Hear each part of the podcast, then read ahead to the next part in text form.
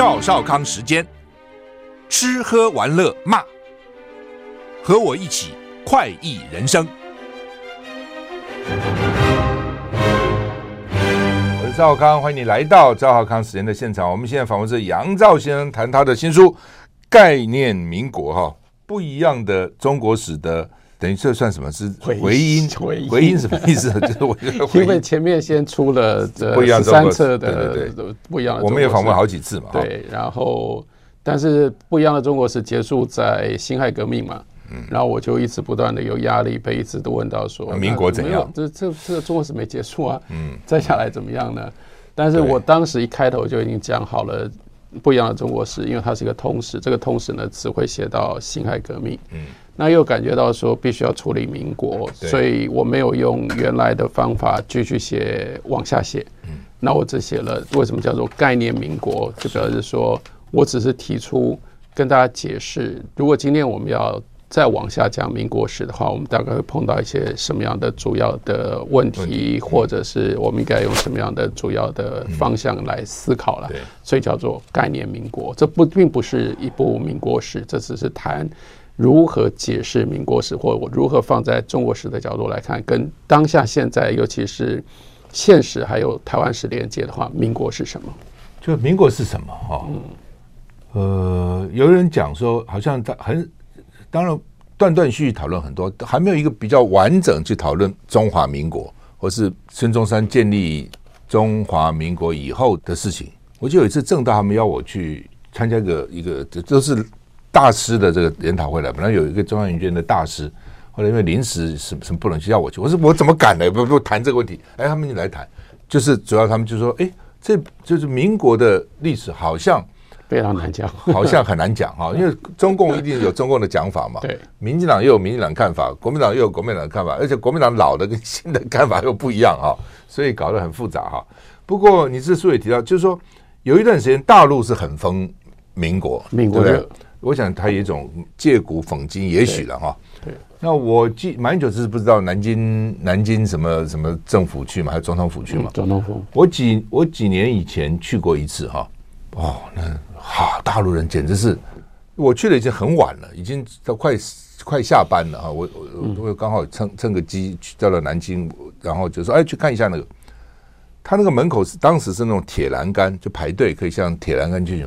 我差点被挤死在里面，因为刚好有几辆游览车放下来了，一堆人，大陆人哦，不是台湾的游览车，是大陆的，当然南京外地外地来的，一定要去看呢，因为蛮后面的嘛，时间哈，不是假定说五点结束，那时候可能四点多，冲冲冲，我在里面这呼吸都不能呼吸，这哇，这种挤成又是铁栏杆哈，哇，怎么那么热烈哈？然后到里面去人很多这样哈，所以表示有一段时间他们的确是很很热心的哈。当然南京又特别。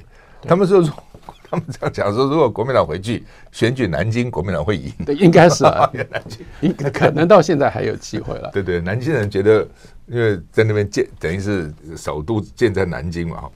好，那比如我小时候就我父亲的哈，他他当然不是不很爽，问他的问题，我说：“哎爸，你们国民党部队他军人嘛，打日本人打了八年，对不对？就算辛苦，也算是成了嘛。”怎么共产党四年就把你们打败了嘞？而且真正打仗只有两年半呢。啊，那他的回答说败得很快。他说我们哪有打？没有打，跟日本人真的打，跟共产党哪有打？哦，对不对？哦，然后那些大官那边贪污，对不对？那么我我们干嘛拼命啊？所以很多时候根本是共产党枪一响，那么就很多人就投降了，根本没有真的打。当然也有几次会战也打，你说也打得算惨烈了哈。但是就是基本上最后就是兵败如山倒哈，这是军事了。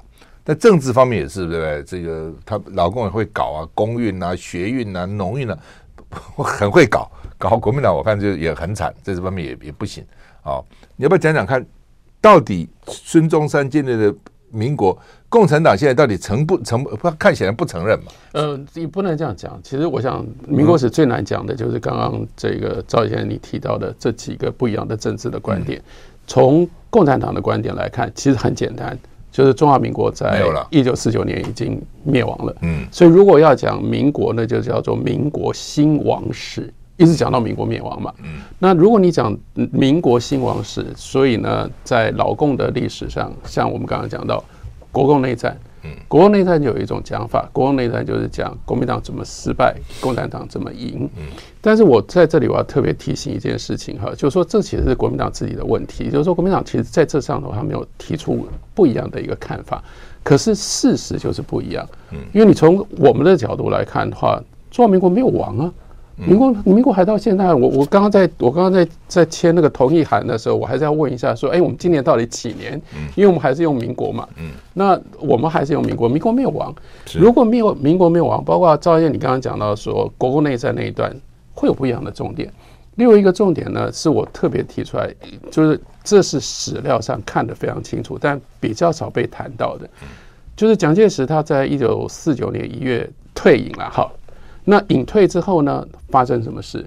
我们看到这整个民国史，如果从就是民国已经亡了，你不会注意到这件事情。可是如果你看民国的延续，民国要怎么从大陆延续到台湾，很重要一件事情。蒋介石呢，当时打仗打得很差，可是呢，撤退撤退的很好。一百多万，到底来了多少人？一百多万人呢？有人说两百，到底有多少？应该不到两百。那时候说号称那个国军就来了六十万，真的吗？应该整个加起来应该是超过一百万，但是我想确切的数字，我们国军加上其他的啦，政府政府来，然后加上家属，学校也很多嘛。对，但是这里关键的一件事情，我相信赵燕你们会有很清楚的，我讲这个话你们应该会有感受，就是尤其你们老一辈的的人就知道说，他们觉得像您父亲来，他应该是有番号的。绝大部分的跟着部队，跟着部队来，他们有番号或者他们有单位，所以这是一个很奇怪的事，就是说在大陆兵败如山倒，可是呢，蒋介石是一块一块的，一支一支部队，一个一个单位，很有计划的，很有计划的搬搬到台湾来，甚至这个这个是一整个一直进行到一九五三年，一直到大陈岛，就是那时候连韩战都打了，他还能够一步一步的这样撤退。我觉得这个我们要讲民国史，就是在讲民国史的这个我们跟老共的不一样的讲法。你必须把这个东西放进去讲，就是说，蒋介石当时到底在想什么，或者蒋介石为什么可以动员这么多的资源？对，这点我也在想哈，他都已经下野了，对不对？对，他下野了，他什么位置也没有了，他没有啊。那些为什么要听他的？而且很有意思，叫你把中央银行黄金搬出来，你就把它搬出来。然后故宫的故宫东西搬出来，搬就搬过来。啊大学那些教授有有名的这学者专机运来就运来了。当然，李宗仁很生气啊，因为他当了一个假的总统。但是你看，另外呢，我们看史料上有一个很有趣的，有一段时间，蒋介石下野了之后，他有将近一个月的时间，人家找不到他。他去哪里？他一直来来回回在大陆、浙江跟台湾之间，很多时候他在船上，然后他就联络不上。所以我觉得说，这一段历史到现在为止，第一个是说，如果要讲民国史，这段历史没有好好的被讲，就是。蒋介石如何安排他的撤退？撤退没有这一段，没有中华民国到台湾。我觉得这是第一件事情。第二件事情就是说，当我们在讲民国，你如果说啊，民国反正已经亡了，你看到的永远都是民国的问题。可是如果民国没有亡，我们就必须要解释啊，民国为什么到搞了半天，他毕竟他还是在这样的一段时间当中，他能够维持，例如说，把中国从原来一九一二年那个状况，到一九四五年变成那个状况。这中间发生了什么事情？这里面就牵涉到我自己认为，民国是最关键的一件事。民国是出人物的地，出人物的时代。书里有提到，因为是乱世嘛，所以他其实出了非常非常多的人物。但我们今天，如果你要说叫做古为今用，我们我们这个了解这段历史还有意义的话，其实你去看这些人物，这些人物真的很特别。他到现在为止可以教我们很多很多的事。对啊，就是现在台湾的人人所谓的人物跟那时候人物比起来，其实差蛮远的了哈。都当然跟时代也有关系哈。那共产党现在怎么看中华民国呢？这就是共产党最大的最近的最大的转变嘛。那最大的转变，第一个就是我们刚刚讲那时候在胡锦涛的后半，民国热，民国热呢就基本上就是认为说，哇，民国真是一个 特别的时代。但也因为这样，等到后面的这几年呢，就是基本上民国在大陆越来越是敏感的话题，敏感到基本上你要讲民国，就通通都必须要经过非常严格的审核。它就是有一个固定的说法，那这个固定的说法包括民国很重要的那一段，就是抗战。抗战现在就是以抗战作为核心，然后就是规定，第一个呢，抗战一定要讲十四年抗战，不是八年了，不能再讲八年。他这个用意何在？前六年他有出什么力吗？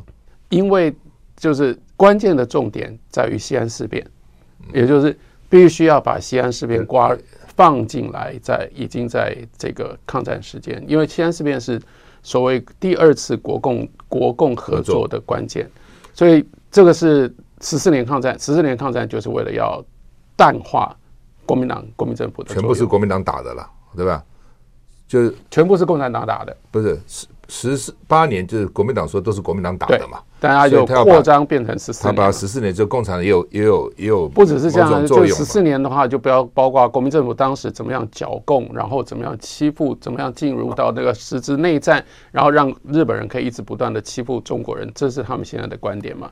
那这个就是把这个十四年抗战定掉了之后，基本上现在的。这个中国的中国大陆讲民国就越来越紧，而且呢越来越负面了。实际上，我记得看郝柏村他们都有讲了啊，观众他们讲说什么是八年看到什么是共产党打的？我们国军死了多少将领啊？你死了几个人啊？我们死了多少军人？你死了几个人啊？他用这个来算说，因为战争我死了这么，这是我的人死掉嘛？你们根本没死什么人啊？那怎么是你打的？当然是我打的哦。听说郝柏村的道路也这样讲，什么你们打的？当然是我们打的。哦，到底怎样？我们休息一下再回来。I like 103, I like radio。我是赵康，欢迎你回到赵少康时人的现场。我们现在访问的是杨照先生，他的这本书《概念民国》了。我是花了两个晚上把它看完哈，因为书不厚了哈，所以蛮蛮容易看，蛮容易看的啊。内容也很多事情大家都还算熟悉哈。你觉得当时如果蒋介石没有成功的撤退到台湾？就就没了哦，那那个就完了嘛？那是那台湾会变怎样？这当然，这个历史的 big if 这个很难说了。嗯、但我们只能说，基本上比较明确的一件事情，不会有中华民国。那在那样的情况底下，就开出了历史太多太多的可能性。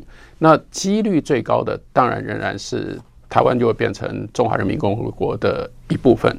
可是我们还是不能忽略，因为在这里呢，到了一九五零年，毕竟爆发了韩战，所以真的非常有可能，也就是目前的一些独派人士他们认为的，就说叫做历史正确的道路，真的非常有可能，台湾会像当时的琉球，就会变成美国托管。那如果美国托管的话，再下来会发生什么？说实话，那真的太难太难去预测了。不过中华民国没有了，接下来所有的这一切。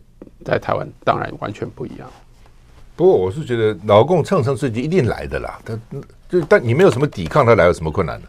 你有抵抗，他比较难来嘛。不是，但是关键牵涉到时间。如果是在一九五零年六月之前，老共就来了。他如果继续来，立刻就来的话了。但是如果到了拖到五零年六月，韩战爆发之后，局势又改变了。但你认为他会拖吗？呃，当时他非拖不可啊。所以这个有为什么会没有那么明确？因为渡海战争对于老共来说还是很关键的一件事。这就是另外我们很多人忘记了，就是说，呃，刚刚赵燕也在讲到说八年抗战或者是十四年抗战了。那老共在哪？老共江西嘛，然后呃江西苏北嘛，然后接下来他的很大的一部分的力量从延安，然后到这个热河察哈尔这一带嘛，到塞北就是塞下，那是他的区域。那等到后来国共内战打的时候，其实最最简单一件事情啊，就是新四军跟跟八路军通都是陆军啊，他们没有空军，他们没有海军，一直到国共内战渡江，渡江为什么对于国民党国民政府国军是这么大的一个惊讶惊骇？因为老共根本没有海军，所以他们当时认为说渡江长江应该还可以守一阵子，可是到后来一直到一九四九年的年底，中共拥有的海军。这些舰艇都是这个国民党倒过去的，所以依照他当时的，因为他没有自己的海军，所以为什么包括像光是要打金门，对他们来讲就已经有点辛苦了。所以你说他要渡过，在当时以他的以他的配备、以他的军力要渡过台湾海峡，非常非常困难，他一定还需要一段的时间。这就是为什么如果要问这个问题的话。在历史上会变得那么难回答的最关键的一个因素，我认为也没那么难了哈。长江其实很好渡的，你去你看到了这长江三峡没那么宽嘛，窄的地方也没那么宽了哈。是啊，但台湾海峡不一样啊。但是呢，你现在是讲他打台，如果现在国民党在，部队在，他要打不容易了。是那时候台湾如果国民不在，讲起来根本没有什么打嘛，船来就就几船军人上来就把你镇压了嘛。当然也有可能，但不一定是这样嘛，因为你根本没有部队嘛。台湾那时候有什么部队呢？没有嘛。二二八的时候，国民党也不过就来那么几个人嘛，嗯、一个一个军了就来了嘛，对不对？所以这个他来是没问题的。你说要大军，因为你现在有这几十万大军这边守，他要打是不容易的，对不对？你你有海军跟他作战，当你等于是不设防，你什么都没有，他过来他怎么不不能过来？他不要军人，他警察过来都可以啊。你仔细想那个时候的状况嘛，那不管了，这个东西辩论也也也也像你讲，比如说衣服的事情很难去辩哈。国民党怎么把大陆就给搞掉了？国民党把大陆搞掉了，真的就必须要回来，叫做我们认为什么是国民党？嗯，因为我觉得有一件事情是啊，国民党就是蒋介石的国民党，哪有这种事啊？嗯，那我们当时讲说蒋家天下，叫叫陈家党，陈家党对不对？那你看我，所以我在书里面讲的比较多的是蒋介石控制不了的，蒋介石控制不了多少东西，包括我们讲说蒋宋，蒋宋不是对孔宋，孔宋，孔宋讲孔孔宋是那么厉害是吧？不，孔宋。真的厉害在哪里？它背后有美国嘛？那这一部分又是我们常常忽略掉的，就是说，蒋介石的对美关系完全要靠宋美龄，然后要靠孔宋，然后你不要忽略，就是说，孔宋背后是宋查理，宋查理他们是啊，今天在台湾我们其实最重要的一个纪念碑叫做路思义教堂，那是东海大学路思义教堂。那到底是我？你说是陈其宽？那当时不是有听说贝聿铭有介入？不是贝聿铭事务所，当时陈其宽在贝聿铭事务所，所以是陈其宽设计，可是是贝聿铭事务所的案子。上上个月才去东海大学。对啊，那但重点是大家不不太注意说路思义是谁？路思义是 Henry Luce 的爸爸，他是在中国的传教士，然后因为他跟中国的关系，所以呢，Henry Luce 后来他创办《时代周刊》跟《生活杂志》。他对中国非常非常友好，然后 Henry Luce 他们家另外的一个，另外跟他们家关系非常密切的一个家族叫做 Delino 家族。Delino 家族又是谁呢？那我们就看说，纽约现在有一条重要的，如果你从 JFK 飞机场你要进 Manhattan，你要走 FDR Drive，那就是小罗斯福 Franklin Roosevelt 的。但 FDR 这个 D 是什么？就是 Delino Delano。呢，就是小罗斯福总统的外祖父，就他妈妈的家叫做 Delano。他们跟 Henry Luce 他们是同样的传教，呃，一边是传教家族，Delano 家族是在中国卖走私鸦片赚钱的，赚了很庞大的财富。你就了解说，为什么是孔宋家族？因为孔宋家族他们这个教会的关系，美英美教会的关系牵连到 Henry Luce，再从 Henry Luce 牵涉到罗斯福。这蒋介石能干什么？从这个如果从这个角度来看，蒋介石完全是个草包。他连跟罗斯福讲话，英文大概不会讲嘛？不会嘛？你看那张那么有名的照片，日文还可以了。英文对他也许有一点。你看那张那张照片，大家那个罗斯福跟邱杰开心的不得了，因为就有宋美龄在啊。反而蒋介石是崩在那里的。他关于美国，然后他就是说，中国在抗战的期间，你到后期一九四一年年底之后。你真的大量的就是依赖美国吗？这不在开始是依赖苏联了，对，后来依赖美国。这不在蒋介石的手里。刚刚我们讲到说，党其实陈果夫、陈立夫，那蒋介石自己有军统，那边有中统，中统也不是蒋介石直接可以指挥的。那边不只有中统，陈立夫呢，后来又介入到了党部。这在讲二八事变的时候，其实非常重要。台湾省党部一定是在陈家。在慈禧派的控制底下，另外教育部基本上各省的教育局都是他们。蒋介石根本没有那么大控制能力啊。所以蒋家天呃，这个是什么？是他们讲蒋家天下，陈家党，陈家党，陈家党，蒋家蒋家天下。其实你的意思说，很大一部分是孔宋决定的。所以到后来战争结束了之后，在国共内战过程当中，其实就是整个国民党分崩瓦解，蒋介石根本收拾不了。好，我们休息一下再回来。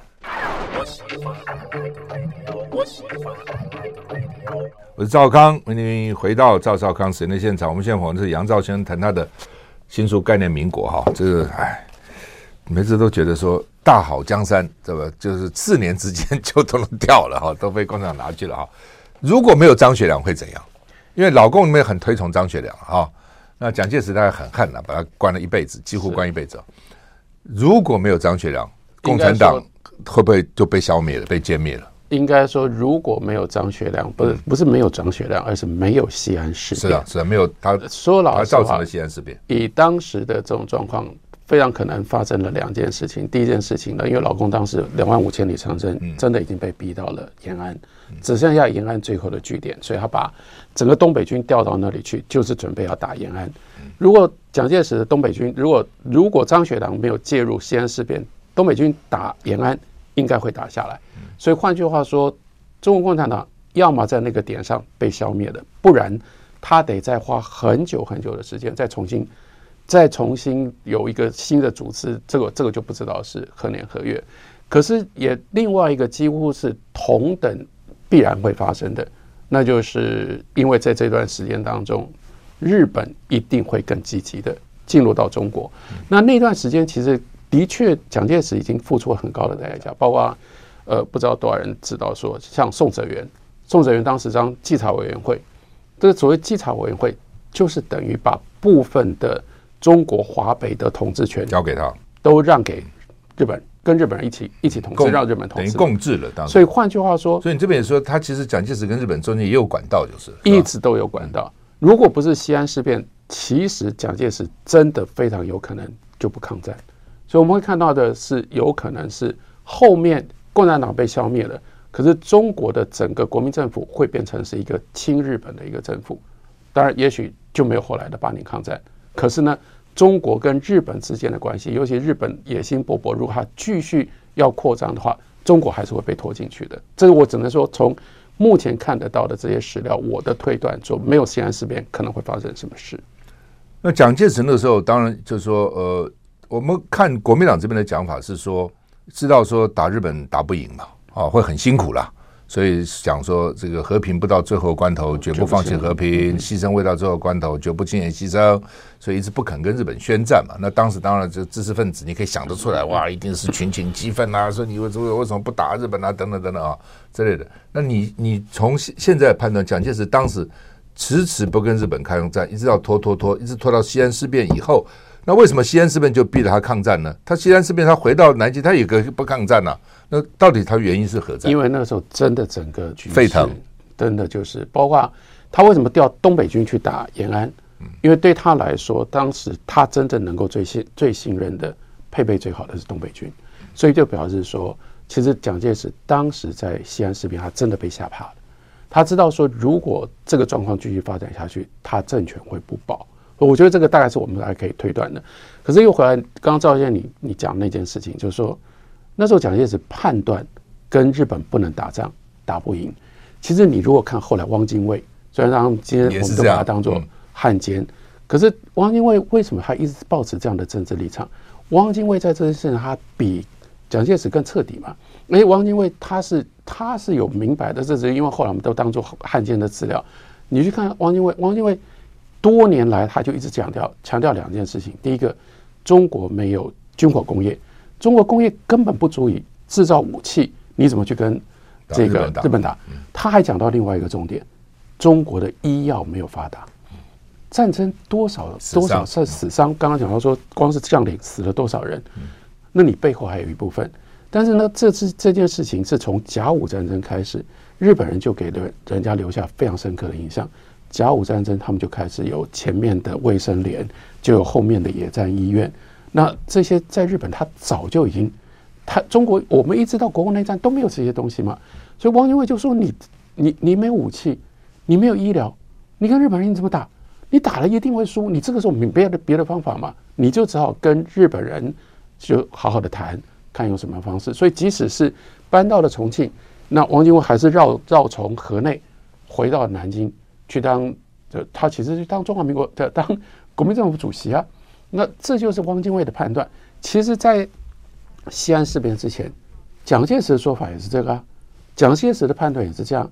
他真的是后来被这件事情逼到了，他必须要确定说，那我还不要当这个军事委员长？那如果在这种状况底下，好跟共产党合作，那就非得要抗日不可。抗日在这个整个过程当中，仍然辛苦的不得了。就说抗这个整个我们叫 Panic 抗战，但是我还是会倾向说把它分两段，基本上前面就是撑着撑着干什么，就是苦撑待变嘛。但他当然也知道待变在哪里，这又是我又后后面又讲到说，孔宋家族为什么影响力这么大？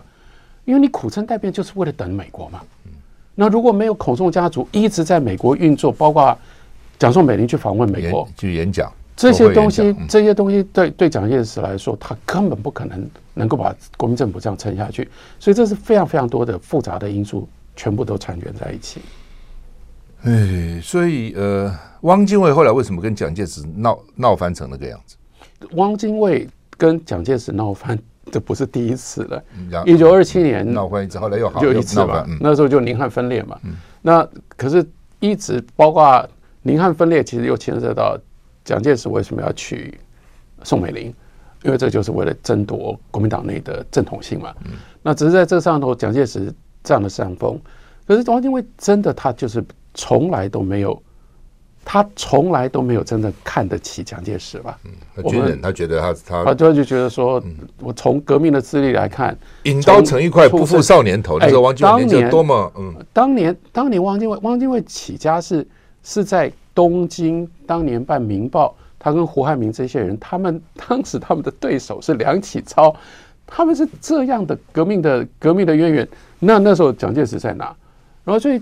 汪精卫从来没有真正看得起蒋介石，然后蒋介石到后来，蒋介石的势力大概觉得就是一介武夫了。对，那时候后来有兵权很重要啊。是啊，后来那像毛泽东讲的，枪杆子里面出政权了。那所以汪精卫为什么一再的强调，就是说，他就认为说，蒋介石你只是莽夫，你只是我是科学的评断，我们国家的策略这样被你你这样走下去，国家就会亡。我必须说，我觉得汪精卫他的亡国感。我是相信是真实的，他会认为说，你这样走，反而你完全让中国会更糟，所以他为什么跟蒋介石决裂？因为在对待日本的这件事情上面，两个人在这个时候真的就是完全不一样的两种不同的态度了。哎，我就在想说，《教父》那个电影哈，嗯，那个教父就跟他儿子讲说，将来只要有人跟你讲，就和谈就是叛徒啊，在任何的团体里面是要和平哦，不打仗哦。大概都会，只要喊打喊杀，一定都是声音比较大的哦。你你在讲反战学者吗？啊，我不，我讲真的是，就是你真的只有只有不不仅是台湾的，就全世界其实都这样。只有那种当两边对峙的时候，想要去说需要和的啦、和平的，大概最后下场都不太好啊。只有那种干到底，就算输了，你也是英雄哦，我干到底。所以其实历史可能，我我也在想说，汪精卫会抵抗满清的时候，能够那么有勇气哈。怎么到最后被搞成汉奸哈？这个当然跟他跟蒋介石之间的这个斗争也有关系了哈。成者王者，败者贼嘛，经常变这样。我们休息一下再回来。I like 我是赵康，欢迎你回到赵少康时间的现场哈。二二八哈，你你这边对二二八以后对国民党的这个统治哈，有以前没看过这种讲法哈，我觉得蛮有趣的哈，就是说。呃，因为二二八，所以把本省很多的士绅啊、地主啊都吓到了，的确是吓到，对不对？我这么命比较重要嘛，哈，死的死，逃的逃，所以到最后什么什么三七五减租啦，跟着有吉田呐，工地放领现田政策都能够推广，反正给你一些股票就换了啊，所以到很多很多这个本省的士绅的，甚至他们后代都咬牙切齿说，我们家本来很有钱的，就被你国民党搞成这样哈。那那些农民好像拿到土地，现在也不是很感激，觉得说你本来就应该给我的啊，所以国民党变成我觉得有一点两面不讨好。也许当时是讨好的啊，那现在反正也变了。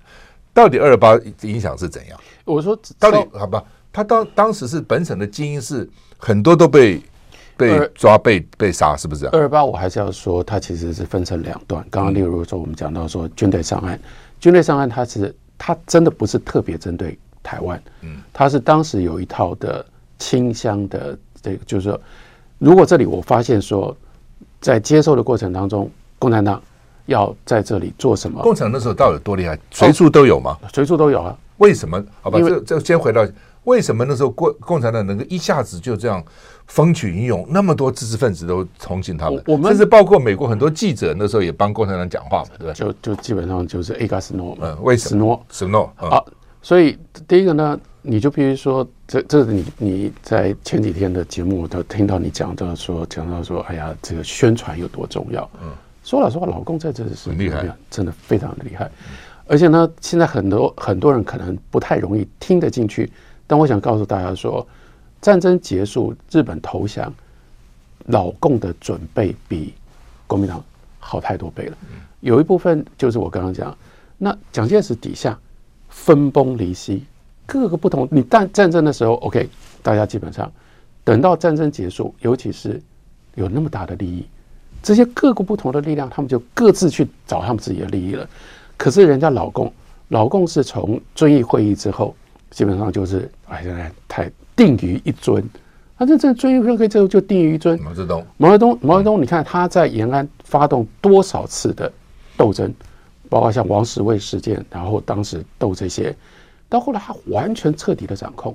等到他彻底掌控，战争要结束的时候，他们就是完全中央指挥，中央指挥。例如说，这个林彪的部队，这个彭德怀的部队，这都没有说你这些将领他自己可以干什么的。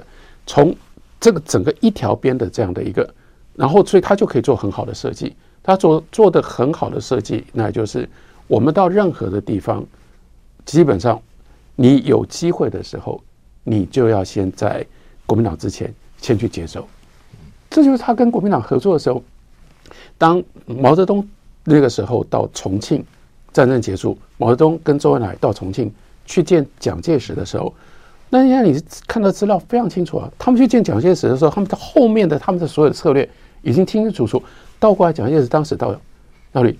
战胜的时候，我们该怎么办？都搞不清楚。他不是，他也没办法，因为军人是军人，那军人里面又分有一部分他自己嫡系部队，另外一部分又原来非军阀的，对军阀的，像桂系啊这些东西。然后呢，这个孔仲他收拾不了，陈家他也收拾不了，他能怎么样？所以到处一个，我们可以说，这就是早在那个时候，就是团结的共产党对分裂的国民党。那你说，你你问我说，那接收接收人家是？一条边的命令去到那里，国民党是乱成一团。然后呢，所以接下来还包括那个很多军队不要的，还有将将军去哭灵的，什么一堆搞得太多了。然后因为这样呢，都还没办法，那就是呃，蒋介石就定了一个，如果这个地方我们看起来，那个共产党可能这个进来阻扰接收，那就是该怎么处理？该怎么处理？其中有一部分就是派了军队去。好，二二八当时。二二八当时其实时机非常敏感，因为蒋介石正准备要再次打延安，其实共产党已经离开延安了。可是对蒋介石来说，这是很重要象征性啊！我收复延安，根据地，所以他更不希望台湾有。那他得到的报告是共产党，所以他就是照着这个 SOP，军队上岸。军队上岸第一个时期，那就是真的就是滥杀，因为那个时候呢，那是看到了，如果你没有躲起来，看到了。你你死了，你倒霉。可是呢，这个 SOP 从来就不是这样。它有第二段，第二段叫做清乡，清乡是有名单的。那就是说，如果我怀疑你有可能跟共产党勾结的地方的领袖抓起来，那他也是照这个 SOP。可是今天我必须说，在台湾史上最大最大的到现在没有明确解谜的，因为这就牵涉到我自己的家事，就是。我的外祖父是在清乡名单上被抓、被枪毙的嘛？名单哪来的？说实话，我们不知道，目前看不出来。好了，但是因为有清乡，因为有名单，所以产生这个效果。这些台会在名单上的，都是当时台湾的这些精英。精英哦，这些精英又必然是地主嘛。嗯。然后这些精英呢，受过好的教育。这些精英呢，在经过了二八，而且他们真的从来没有经历过这些东西，这跟他们来讲。这个震撼太大了。我刚刚讲说，死的死，逃的逃啊，有一部分被枪毙了，被抓了；有一部分逃逃呢，有一些呢就逃到，大部分逃到日本，有少部分逃到大陆去。留留下来的惊弓之鸟，他们从来没有想到会有这种事情发生。所以等到，比如说国民党来了，国民党来了，接下来国民党本来在大陆是因为土地改革失败，所以呢，因为所以才。才逃到台湾，那为什么在台湾他土改就成功了？说老实话，第一个，因为他外来政权嘛，他跟地主的利益不一样。第二，地主没有人敢出面了。如果是在任何别的地方，为什么土地改革都那么难？地主多大的势力，他们联合在一起，他抗他抗拒你，你又是一个流亡政权，你才刚到，你怎么对付他们？长龙不压地头蛇，是怎么可能？但这个时候没地头蛇了。嗯所以我必须说，这是误打误撞，因为二二八才让国民党。可以进行土地改革，土地改革多重要？因为就是你要能够控制农产嘛。来了一百多万人，你怎么养活这一百多万人？你如果没有控制台湾当时的农业，你这个政权也维持不下去。所以这是连环一环一环的，到后来控制了农业，那也是并不是历史上说先想好的。如果不是控制了农业，后来也就不可能把这个所控制的农业的资源转到去发展工业，才会有工业原来的资本的累积。这是如果说我们要更详细的了解，从民国然后民国的后半段，民国在台湾到底怎么样？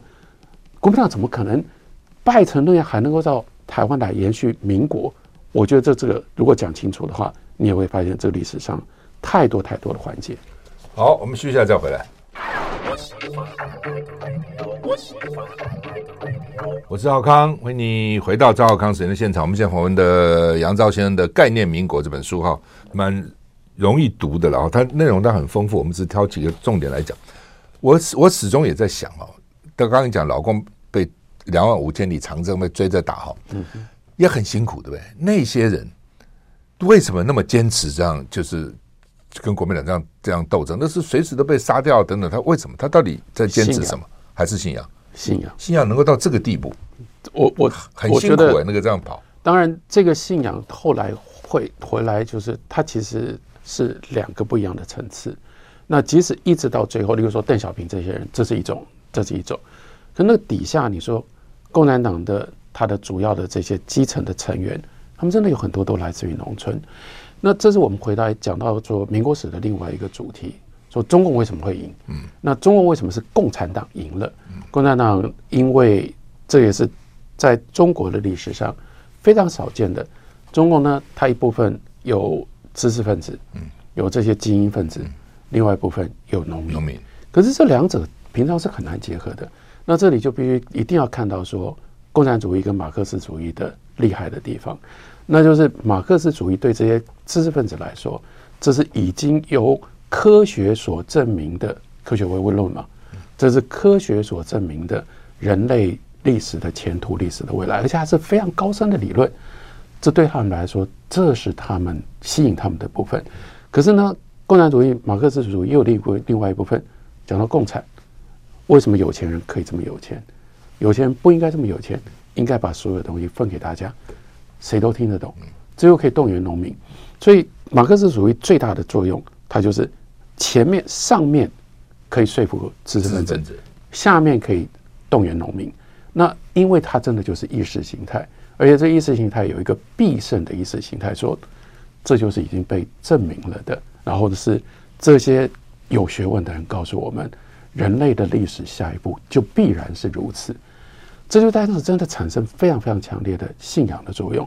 这就是国共国共在斗争的时候，其实是最大的差别。嗯，其实也国民党很吃亏，国民党一直都没有很难的地方，对，没有办法对抗这个。嗯，尤其那些，尤其那个时候的环境哦，知识分子对于对整个中国社会的。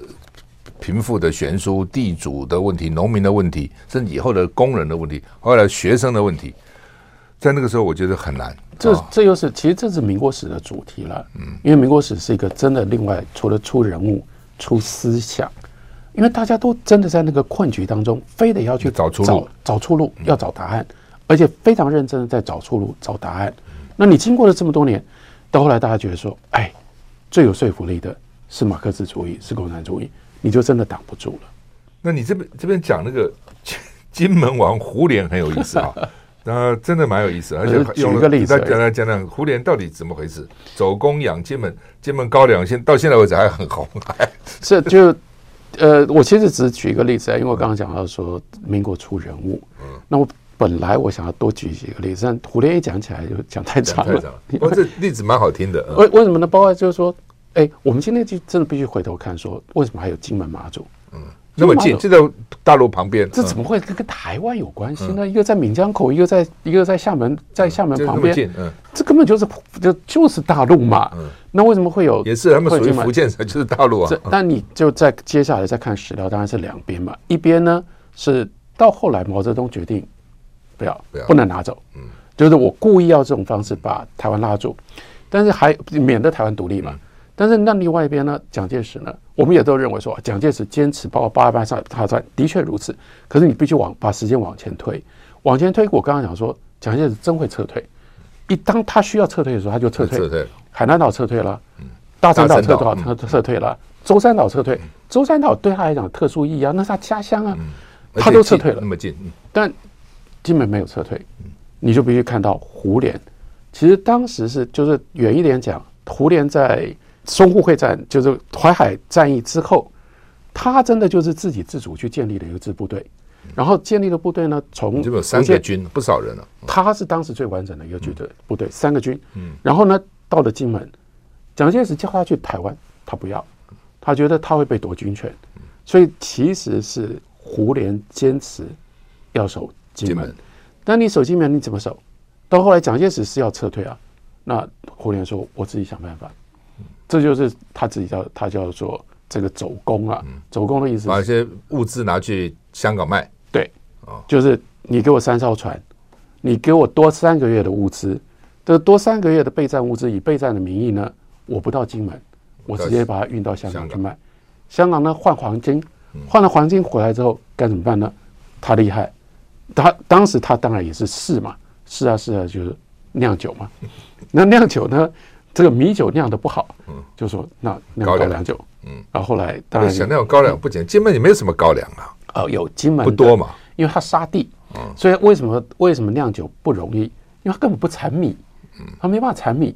你要用米酒，你还你还要跟台湾抢原料，那种高粱，因为地干，再加上就是说这个时候应该也就是你你们山东苏北那边的人去了，就知道怎么种比较好的高粱，也许吧。不少了，他现在还不够嘛，他还要进口嘛。就那个时候大概酿酒量没那么大，没那么大，这。所以就接下来就这样一路的的确确，胡琏在金门做了很多的事。现在金门每年收百亿以上都靠金门高粱酒。是，嗯所以他当时叫金门王嘛。金门王仍然后来一度还是被调回来，可是呢，八二三炮战又调回去了，又调回去了。当时他是经防部司令嘛，八二三的时候，对，三个副司令炮一下就打死了，他没打死，命也很大。呃，对。你比如说胡琏就是其中的一个非常传奇性的人物，但我也觉得很可惜。我们今天讲很多人都不知道这个事，不，很多人不知道不稀奇了。现在很快，十年以前的人现在都不知道了。不要说上一个上一个世代的人，我女儿有一次问我说：“阿妹很红嘛？” 他说：“我说啊，阿妹 当然很红啊。”是哦，就是说那个 张惠妹，哎，就就就就是他们差个五岁，像李李开复讲他他的。女儿两个女儿大概只差五岁，小女儿就笑大女儿你落伍了，这样都十几岁哦，在电脑啊，在这些这些里面哦，所以现在真的是你说要记得你大概很不容易了，一个人要被记得，而且记得很久，嗯哦，不要说什么上一代啦等等等等等这些哈，所以这个对了，像春秋战国也出很多人物，反正越乱的时候人物就头角峥嵘就出来了嘛哈。好，今天非常谢谢杨照先生跟我们谈。概念民国这本书啊，是远流出的，谢谢，谢谢。